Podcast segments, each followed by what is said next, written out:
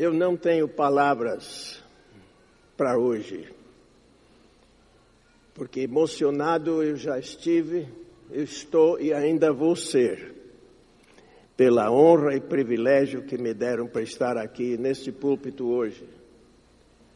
Porque aqui três gerações pregando a palavra do púlpito da primeira igreja batista de Curitiba. Essa é ainda a minha igreja porque eu me batizei nessa igreja. Agora, o batismo em que se realizou naquele dia, naquele prédio antigo que meu avô construiu com as mãos de muita gente, faltou água. Então, aquela noite tive a quantidade de água era pouca. E eu quase me virei metodista. Porque deitado, meu pai nos deitou no fundo do batistério e parece que ainda teve que jogar um pouco de água em cima da gente para cobrir completamente. Mas saímos batizados e até hoje perdurou. Eu tenho Muita gente aqui nessa cidade ainda ainda vivo, amigos. E temos alguns deles aqui hoje que eu não posso deixar de reconhecer. Uns dois e poucos anos atrás, já, três anos, aliás, mais de três anos já, eu recebi um telefonema lá nos Estados Unidos e, e Bruce, você vai se lembrar de mim? Não era Sofonias, não. Era um colega do ginásio. Então eu gostaria de reconhecer o meu querido amigo, Dr. Rubens Rezende, que está sentado bem aqui à frente, agrônomo, que temos a distinta honra de ter como amigo por quase 80 anos. E agora também uma pessoa aqui que, uma vez, quando éramos jovens ainda, numa festa de aniversário, eu levei um pouco de chocolate para como presente. Só que ela até hoje se lembra que fui eu que comi todo o chocolate naquele dia. A dona Ilse, aqui na frente. E o marido do doutor Urildo. Muito prazer em vê-los de novo. E a honra que para mim, eu me emociono até porque eu servi com ele na Junta de Missões Nacionais aqui no Brasil por muitos anos. Mas para reconhecer o senhor Missões do Brasil, o pastor Samuel Mitt, que está sentado bem aqui à frente. Já amigos desde a nossa infância também. Morávamos perto lá na Avenida Iguaçu. E eu passei, me levaram para passar na casa outro dia, a casa não existe mais. Existe como quase Curitiba todo, é um prédio agora. Mas era a minha casa que por muitos anos tive o privilégio de morar lá.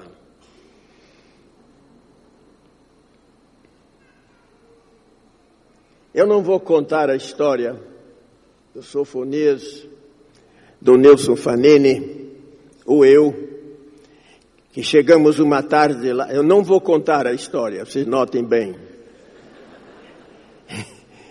Que íamos uma tarde, passamos na primeira igreja batista de Curitiba, estava fechado o prédio. Só que o pai do Nilson era o zelador da igreja naquela ocasião, um diácono também. E meu pai era pastor e pastor, o pai do Sofonias também era pastor. Era um dia quente. O batistério estava cheio. E é igual a esse aqui, porque a gente podia mergulhar de um lado e estar bem lá no outro lado. Mas muito gostoso. Só que Dona H morava lá em cima e ela ligou para os nossos pais e sofremos o resultado. Mas é assim mesmo. Tendo o privilégio de estar aqui hoje com várias pessoas, eu fiquei emocionado mais uma vez quando a ministra de música chegou para mim e disse: Eu sou neta do pastor Sóstenes Pereira de Barros, com quem eu trabalhei em Santarém do Pará, lá no Rio Amazonas. Como esse mundo é pequeno, como esse mundo é pequeno. E para ter agora o privilégio de servir com ela também. E o atual pastor aqui, filha, Marcelo, filho do pastor também, que é o privilégio que eu conheci muito bem.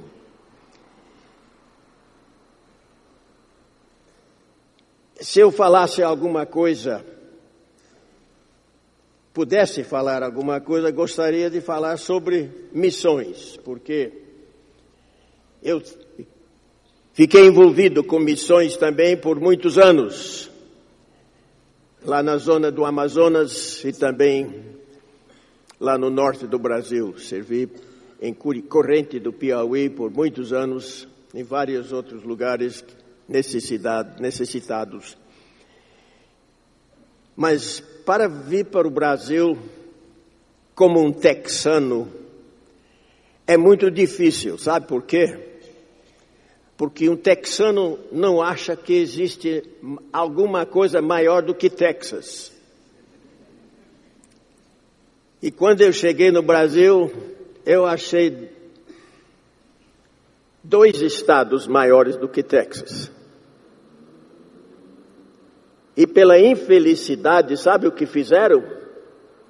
Dividiram os estados. E agora, infelizmente, temos quatro estados maior do que Texas. Mas a gente tem que aceitar pela realidade. Quando olhamos no Novo Testamento, eu vejo em missões, o meu avô que serviu como missões da Junta de Missões lá de Richmond, por 40 anos aqui no Brasil, até escreveu um livro, que eu ainda tenho uma cópia do livro que ele escreveu, 40 anos na Terra do Amanhã. E o meu pai também, que serviu aqui 32 anos. E nós teríamos servido 32 anos também, só que eu tive um acidente de avião e saí mais cedo, nós servimos só 28 no Brasil. Mas 28 anos aqui no Brasil é uma vida na vida completa. Então, com essa experiência do passado, eu procuro saber missões veio de onde. Eu fui chamado bem como os outros e os muitos que estão aqui chamados pelo Espírito Santo para servir, aonde eu não sabia, mas um dia por causa de umas certas experiências, Deus colocou o Brasil de volta no meu coração. E eu comecei mesmo a estudar Mateus 28.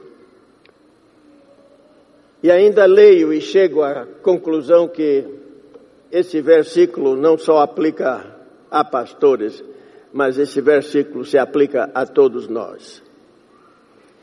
De portanto, fazei discípulos de todas as nações, ide em poucas palavras, ele está dizendo: enquanto estiver indo, faça discípulos de todas as nações, ensinando tudo aquilo que eu tenho comandado. E aí, eu estarei convosco até a consumação dos séculos. Interessante que a história missionária,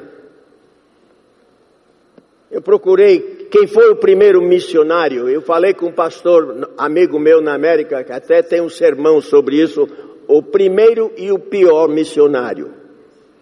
Se chamava Jonas. Ele não queria ir, mas foi. Não queria pregar, mas pregou. E ainda assim Deus abençoou. E depois nós vemos outros sistemas de missões no, no, no mundo, mas a origem mesmo começou com William Carey, na Inglaterra. Um moço que não sabia nem ler, era sapateiro, bem como o seu pai, e foi assistir uma escola em 1761, uma escola na Inglaterra livre na ocasião que e lá ele aprendeu a ler. Começou a ler as histórias de Capitão Cook, que viajava o mundo todo e as suas experiências. Começou a ler a Bíblia e se converteu. Já ainda moço, alguém, alguma igreja lá não tinha pastor, uma igreja pequena, e convidou para ele pregar, para ver se pudesse chamar como pastor da igreja. Ele não sabia pregar, não tinha quase nenhum sermão, mas então, mas o problema é que a igreja pediu que ele pregasse seis meses antes de convidar para ser o seu pastor. Olha, quando eu comecei a pregar, não tinha nem três sermões. E ele deve ter sofrido um bocado tentando preparar os sermões para seis meses antes de ser chamado. Mas depois de ser chamado pastor, ele se afiliou lá com a organização dos pastores locais. E como o novato na esquina, ele foi convidado para trazer a pergunta de discussão entre os ministros. E a pergunta que ele trouxe foi essa: em que o mandamento que Jesus nos deu E nós vemos este mandamento claramente em Mateus 28, sendo obrigatório opa, a pregação. Será que aquilo que acompanha como promessa vale também? E o certo senhor John Ryland disse: Você é um novato você deve sentar-se e ficar calado. E o William Carey sentou-se, mas não se calou. Mais treze homens organizaram na casa da viúva Wallace a primeira organização missionária moderna do mundo. E de lá, então, nós temos a história e fazemos parte dessa história. O Brasil também é o resultado de missões. A América do Norte é resultado de missões. O mundo agora é resultado de missões. E nós temos a responsabilidade. E eu, quando leio esse mandamento que Jesus nos dá, eu não vejo alternativa. Não existe. Ele nos dá um comando e a nossa responsabilidade de cumprir. Nós somos soldados de Jesus Cristo e temos essa responsabilidade de cumprir. Eu vou lhe mostrar daqui a pouco que não existe alternativa, mas o apóstolo Paulo nos deu. Ele deve ter sido brasileiro, porque ele deu duas opções. O brasileiro aqui, eu, eu sempre digo lá na América, o Brasil, o Senado do Brasil passa uma lei, 15 minutos depois os brasileiros já sabem driblar. E nós estamos aprendendo na outra América fazer a mesma coisa. Vocês são bons professores. Mas e quando eu vejo essa alternativa que não existe, nós temos a responsabilidade de cumprir. Pois bem, quando ele assistiu à reunião com esses treze homens, houve um, um certo senhor médico que tinha viajado na Índia e ele jogou um desafio bem pesado na presença daqueles homens sobre a Índia. Então, o seu secretário, Henry Fuller, escreveu uma carta para todos os membros depois dizendo: Nós temos visto na Índia como se fosse uma mina de ouro e cabe a nós fazermos o trabalho. Só que o William Carey respondeu, era o único que respondeu, e respondendo ele disse assim: Eu farei o que Deus está me mandando fazer. Eu irei, mas os senhores vão ter que segurar as cordas. E é essencial essa responsabilidade da igreja. Segurar as cordas, bem como o pastor Samuel sabe, porque ele também serviu, não como secretário da Junta de Missões Nacionais, mas também serviu por muitos anos como missionário. Eu tenho uma história, porque se tivesse tempo eu ia contar do pastor Samuel. É uma coisa interessante. É um homem muito sábio. Só que ele não sabia distinguir entre um funil e um fifó. Para vocês que não sabem o que é fifó, é uma lamparina. Mas foi um grande prazer ter o Samuel aqui hoje. Mas ele disse que a minha responsabilidade é de ir, mas vocês vão ter que segurar as cordas. Podemos ir para Marcos, capítulo 2, e ler, para mim, uma das histórias mais lindas do Novo Testamento, quando quatro homens que conheciam um paralítico que não podia se achegar a Jesus, souberam que Cristo estava dentro de uma casa falando, pregando, e fizeram uma coisa que minha esposa teria tido grande dificuldade em aceitar. Esses quatro levaram ele num tipo de, de maca ou um tipo de rede e subiram em cima da casa, tiraram o telhado, cavaram um buraco e deixaram esse homem descer na frente de Jesus Cristo, quatro homens segurando as cordas. Quem são esses quatro homens? Alguém conhece? Ninguém sabe o nome desses quatro homens, os nomes desses quatro homens.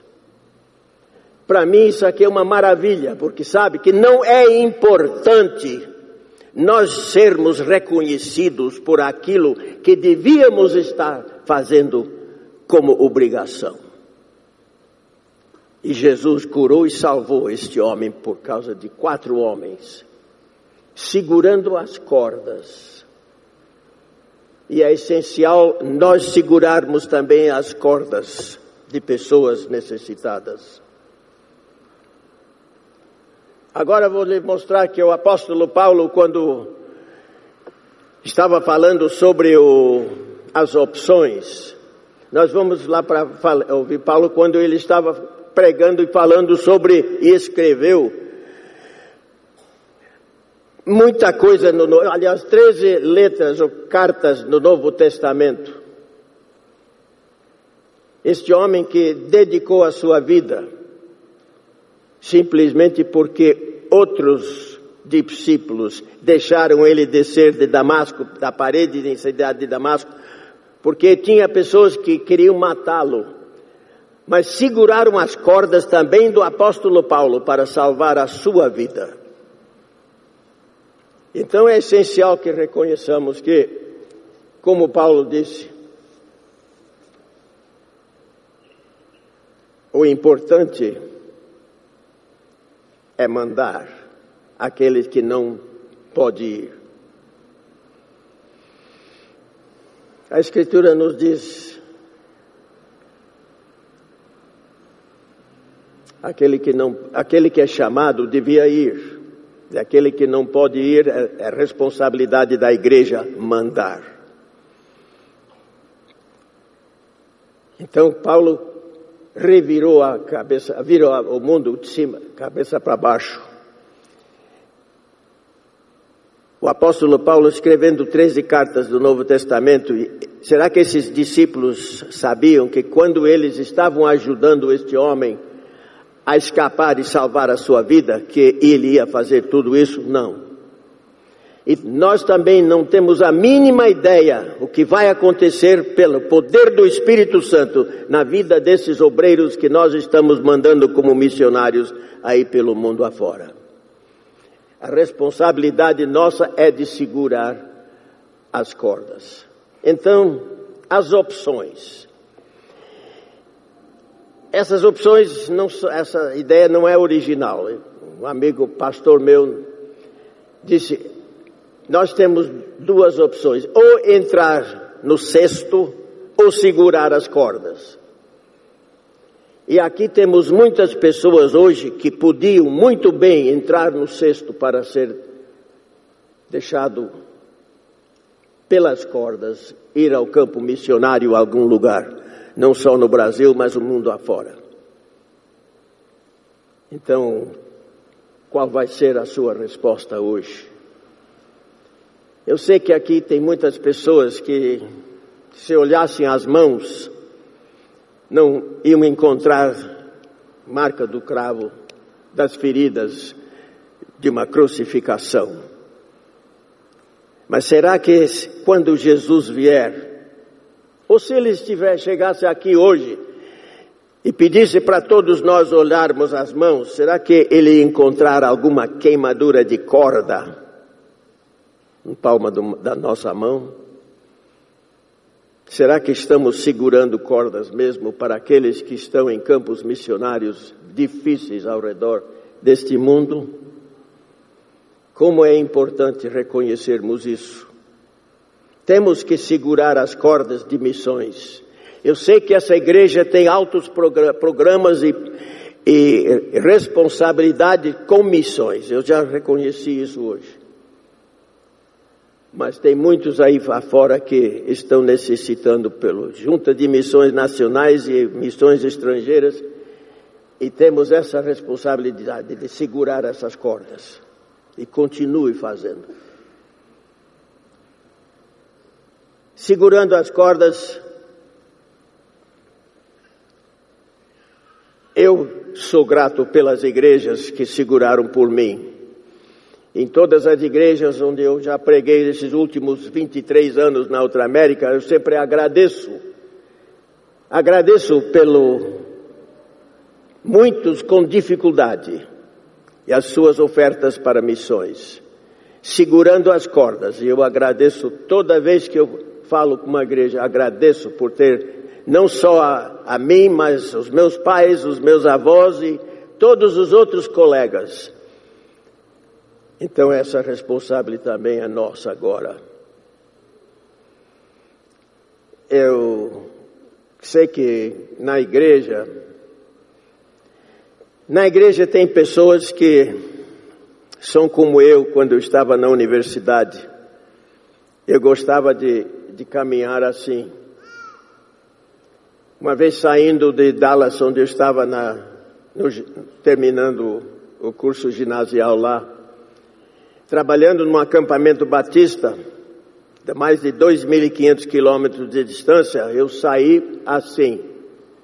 Quando cheguei lá, me alegrei que só fiz essa viagem de 2.500 quilômetros por 5 dólares.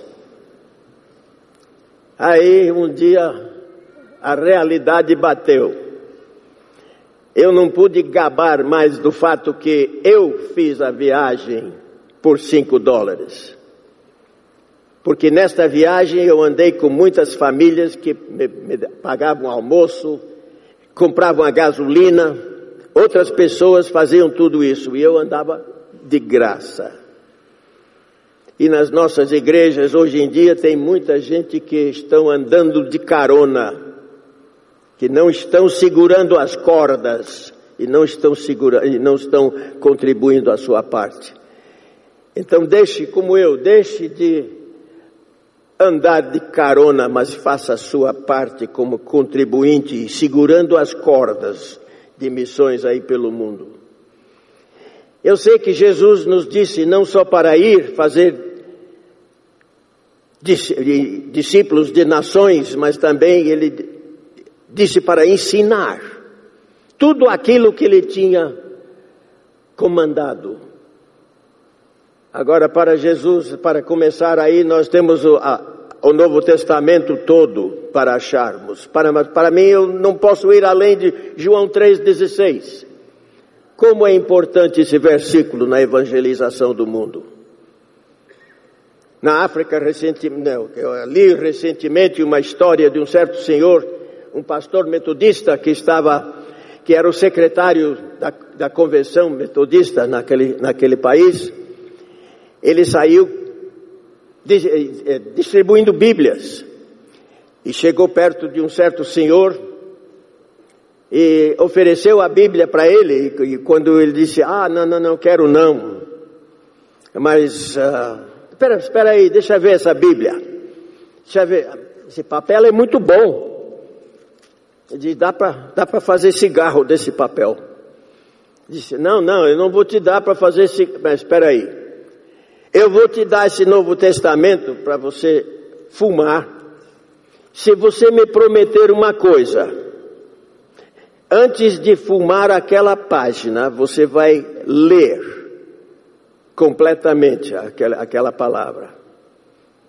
Ele disse: Eu faço, eu prometo. E o homem fez exatamente, cumpriu a sua promessa. E o mesmo secretário da convenção metodista, 15 anos depois, esteve numa conferência, porque ele tinha ouvido falar de um certo pregador que estava fazendo milagres quase com o trabalho com o Espírito Santo. E ele foi ouvir este senhor. Depois ele reconheceu que esse era o mesmo homem que 15 anos atrás ele tinha entregue o Novo Testamento para ele fumar. Depois daquele trabalho, aquela noite, ele foi falar com o evangelista. Ele disse: Eu sou fulano de tal. Ele disse: Eu sei quem é o Senhor. O Senhor me deu uma Bíblia 15 anos atrás. Exatamente. E o secretário disse: Eu gostaria que o senhor me contasse o que é que aconteceu. E disse: O senhor vai gostar da minha história, porque sabe que quando eu comecei a, a ler, eu fumei Mateus.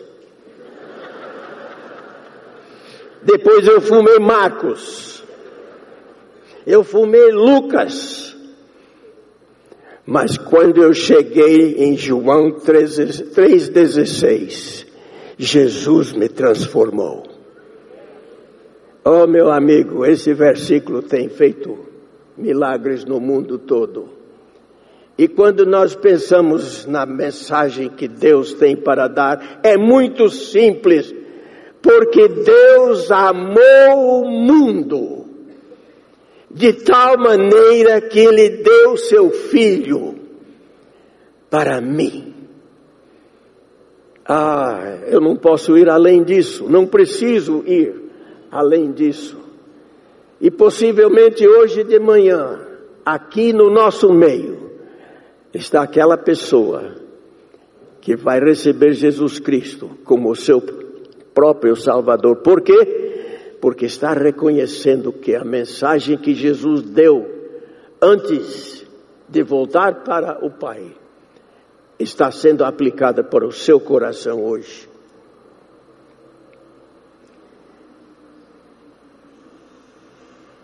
Eu deixei de pregar certas coisas na Bíblia. Você espantou? Não, não deixei de pregar, mas deixei de colocar tanta ênfase, porque eu tenho trabalhado com pessoas com muitas dificuldades. Trabalhei com muita gente pobre lá no Nordeste. Já trabalhei com muitas pessoas dominadas pelos vícios, né, como temos reconhecido aqui nesse, nesse estado, nesse país e no meu país, é uma vergonha.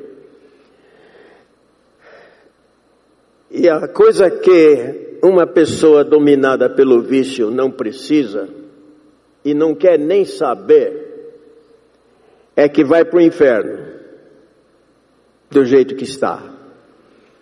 Mas o que aquela precisa, a pessoa precisa é saber que tem um que Deus ama. E ele precisa de uma esperança que até essa hora não tinha. Então eu prego a esperança. A esperança que Jesus Cristo nos dá. Ele nos dá a esperança de nos livrar do mal, de nos livrar do pecado, de nos livrar até de certas coisas que nós mesmos criamos. Mas Ele nos dá a esperança de uma eternidade com Ele. A esperança, eu aprendo e aprendi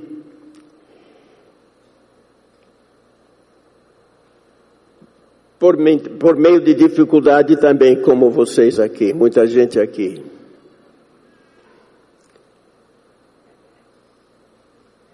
É difícil ter um avô missionário de 40 anos. E é difícil ter um pai que é pastor, reitor do seminário. Quando a gente sabe que jamais poderá seguir nos passos destes homens gigantes. Então, quem sou eu? E eu procurei a minha própria vida. E a minha vida chegou ao ponto de eu ter que olhar numa certa direção diferente. Mas chegou o dia que Deus tocou no meu coração e eu voltei. E eu voltei para o trabalho dele. Trabalhamos em cidade de Corrente, Piauí. Eu vou, eu como piloto também da Missão Batista lá, voei por 15 anos naquela região. Mas um acontecimento mudou também não só a minha vida, mas a vida dos outros. O que aconteceu uma noite. Chegou o Dr. Josué Nogueira, que era o um diácono da nossa igreja também prefeito da cidade, chegou lá na minha casa 10 horas da noite, gerador apagava às 9 horas da noite, mas ele chegou 10 horas da noite, bateu na minha porta e eu disse, ô Josué, o que que é? Ele disse, eu, eu disse, espera aí, eu já sei o que é e eu não posso fazer. Ele disse, você não sabe nem o que eu vou perguntar? Eu disse, sei, você vai me pedir para fazer uma viagem para Brasília hoje à noite diz que não é possível porque é contra a lei, eu não posso, vão, vão confiscar o avião e a missão vai. Aí não dá. Ele voltou para a cidade. Depois de uns minutos, regressou. Disse: A família quer falar com você. Então eu voltei para a cidade com ele, fui para aquele hospital, prédio novo que tinha sido construído, sem luz, mas deitado na cama estava uma criança de oito anos de idade. Estava em estado de coma. E disse, preciso, a mãe tinha levado fora para ser operado nas amígdalas, voltou e com a gripe começou a tossir e ele agora estava numa situação muito precária. Mas eu disse ao chegar ao quarto para mim mesmo, se aquele menino fosse meu, eu já, eu, eu já estava lá. Depois de alguns minutos falando com a família, eu disse, então eu vou levar. Então eu perguntei para o médico, que era um aluno nosso lá do Colégio Batista, do Instituto Batista Industrial, tinha saído, se formou como médico e voltou lá para a corrente. Eu disse, eu só vou se o médico for conosco. Você vai. Ele não gostava de voar, mas ele diga eu vou, especialmente de noite. Disse, então eu vou. Eu vou preparar o avião e te encontro lá no campo. Eu passei na casa do agrônomo que era Dale Carter, missionário, meu copiloto, disse, vamos sair, Dale. Grite, sai, gritei na janela, vamos sair para Brasília. A esposa disse, vocês não vão não. Ah, mas o Dale disse, eu estarei lá em poucos minutos. Liguei o gerador lá do hangar, preparei o avião. Em poucos minutos a cidade toda estava lá. Todo o jipe na cidade estava lá no campo. Colocamos o menino no banco traseiro, no colo do pai e do médico e decolamos à meia-noite. Agora, num campo sem luz, se tiver algum piloto aqui, vão entender muito bem. Aquele campo era um desvio, tinha um, uma grande baixada no meio do campo, mas quem voa desse jeito entende.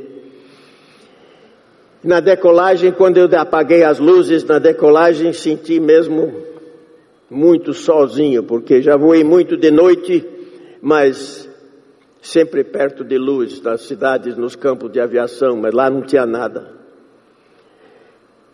Fiz a curva em direção de Brasília, e perguntei para o médico depois de alguns instantes, tinha uma camada de nuvens, será que ia afetar o menino se a gente subir em cima das nuvens? Ele disse, não, eu acho que não vai afetar o menino não. Depois de subir em cima daquela camada de nuvens, uma noite totalmente escura, sem luar, mas com as estrelas, os diamantes que estavam brilhando mesmo, os dois motores indo muito bem, eu perguntei para o meu companheiro, meu copiloto, Dale, o que é que aconteceria aqui agora se o sistema elétrico do nosso avião falhasse? Ele estava tentando conseguir a sua carteira profissional e eu comercial e eu já tinha sido, instru sido instrutor. Ele disse: Eu não sei o que fazer. Aí eu, sem pensar, olhei para o céu e disse: Está vendo aquela constelação lá? Pega aquela estrela de cima e a estrela de baixo. E se você seguir aquela linha diretamente para o horizonte, nós vamos chegar onde devíamos chegar. Mal saíram as palavras da minha boca quando eu me emocionei. Porque sabe, meus irmãos e meus amigos, eu estava olhando ao Cruzeiro do Sul. Oh, que maravilha! E aí, eu tenho dito isso muitas vezes. Disse para ele aquela noite. Ainda digo para vocês hoje: se os seus sistemas estão falhando na sua vida, seja qual for o sistema, e as luzes apagarem na sua vida, olhem para a cruz de Jesus Cristo. É a única esperança que nós temos. E Ele vai nos levar.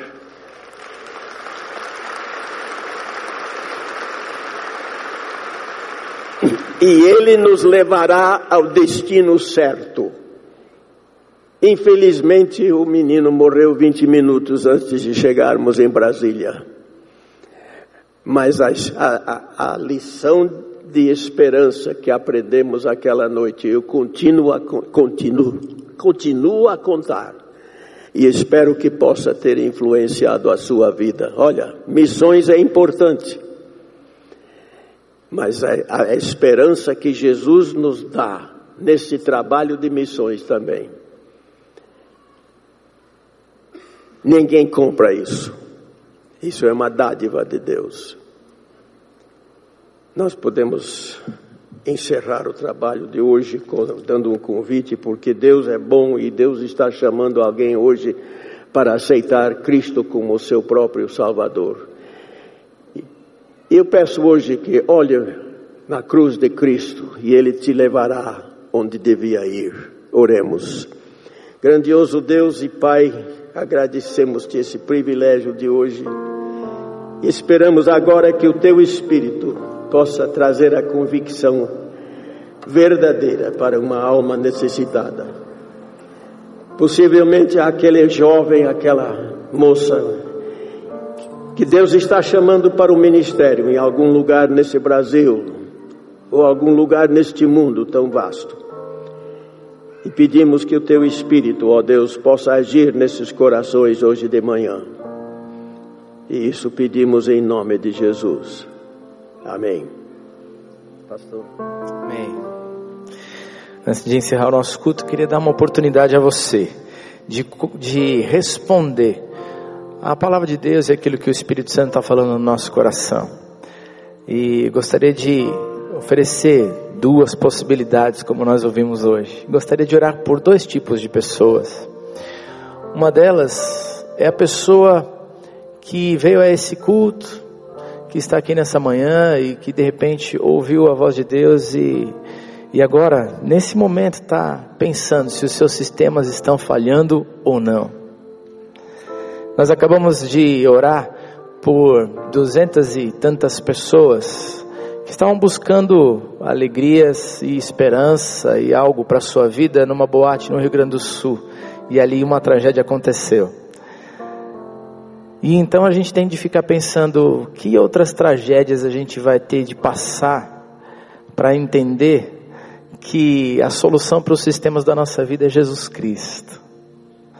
E hoje a palavra de Deus chegou muito de perto ao meu e ao seu coração. E você entendeu nessa manhã que o que você precisa para ter orientação, para ter vida, para ter solução, para ter esperança, para ter salvação, é reconhecer Jesus como o único que pode cuidar da sua vida e pode trazer salvação para você. Então eu gostaria de orar com pessoas que hoje ouviram o Espírito Santo de Deus falar através do nosso pastor Bruce.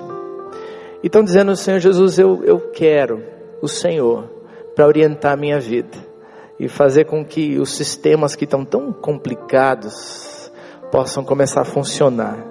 Não do meu jeito, mas do teu. Do melhor jeito. Porque só com o Senhor eu posso viver. E eu gostaria de oferecer essa oportunidade àqueles que estão dizendo: sim, eu entendi, eu preciso de Jesus, entrando na minha história, para mudar a minha vida. Eu queria te convidar a se levantar e a vir até aqui à frente, porque nós queremos orar com você. Nós queremos dizer: sim, Jesus, se não fosse o Senhor, nenhum de nós nenhum de nós teria salvação, teria expectativa de vida, mas contigo, contigo nós podemos ter orientação e ter vida, vida verdadeira, vida abundante. O Espírito Santo de Deus falou no teu coração nessa manhã, você está dizendo sim, eu quero Jesus, quero Jesus para entrar na minha vida, na minha história. Então fica de pé no seu lugar e você pode chegar até aqui à frente, nós queremos orar com você. Esse é o nosso primeiro grupo de oração. Primeiro tipo de pessoa que nós vamos orar hoje de manhã. Se o Senhor falou ao teu coração, pode vir, corajosamente, com ousadia, vem se encontrar com Jesus, porque Ele é a solução e a salvação para você. Mas nós também queremos orar por um outro grupo de pessoas, porque ouvimos que é imperativo servir ao Senhor fazendo missões, falando do amor de Deus por onde nós passarmos indo por essa vida e falando de Jesus. Pastor Bruce é neto do pastor Abediter. Alguns aqui cantam no coral Abediter, não é? Esse pastor é neto do pastor Abediter, tanto a ver com a minha história e com a sua aqui nessa igreja.